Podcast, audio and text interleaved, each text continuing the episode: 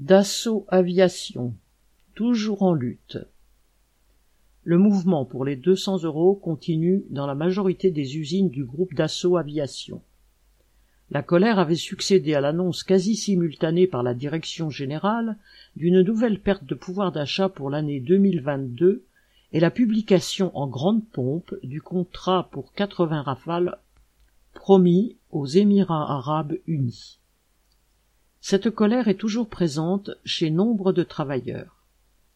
La direction ayant fait le 25 janvier un simulacre de nouvelles négociations qui se réduisait pour l'essentiel à ne rien lâcher, les travailleurs n'en ont pas été dus.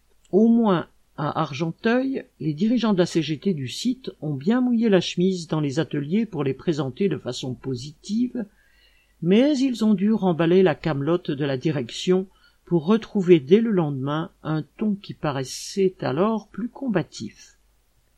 Cependant, mardi 1er février, après avoir réaffirmé la nécessité d'obtenir les 200 euros mensuels, la CGT a annoncé son intention de faire voter les grévistes dès que Dassault ferait des propositions raisonnables, entre guillemets.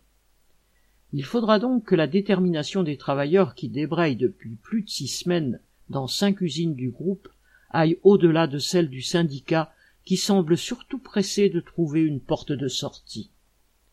Les travailleurs ont toutes les raisons d'exiger 200 euros d'augmentation. Dassault Aviation annonçait par exemple dernièrement avoir reçu en 2021 quelques 57 millions d'aides publiques au nom du entre guillemets quoi qu'il nous en coûte. C'est l'équivalent de 600 euros par mois et par salarié. Pourtant, pour le seul premier semestre de 2021, l'entreprise avait déjà fait quelques 265 millions de bénéfices et il s'annonce de, des plus plantureux pour l'année entière.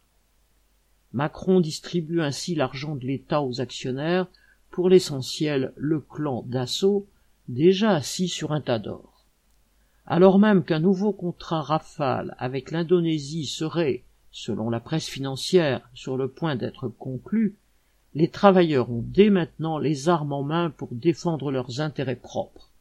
Deux cents euros nets en plus sur le salaire, c'est toujours ce qu'ils exigent. Correspondant Hello.